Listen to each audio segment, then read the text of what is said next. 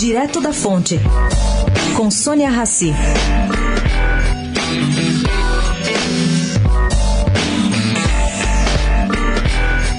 O Procon aguarda manifestação da Apple Store, bem como da Play Store, pertencente ao Google.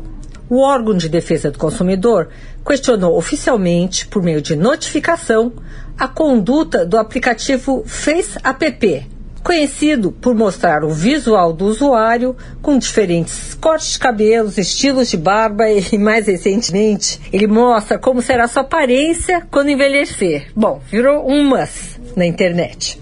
Segundo me contou Fernando Capês, presidente do Procon, quando o consumidor clica nessa simulação, ele está autorizando o Face App a comercializar, vender ou alugar a sua imagem, todos os seus dados para a empresa ligada a esse aplicativo.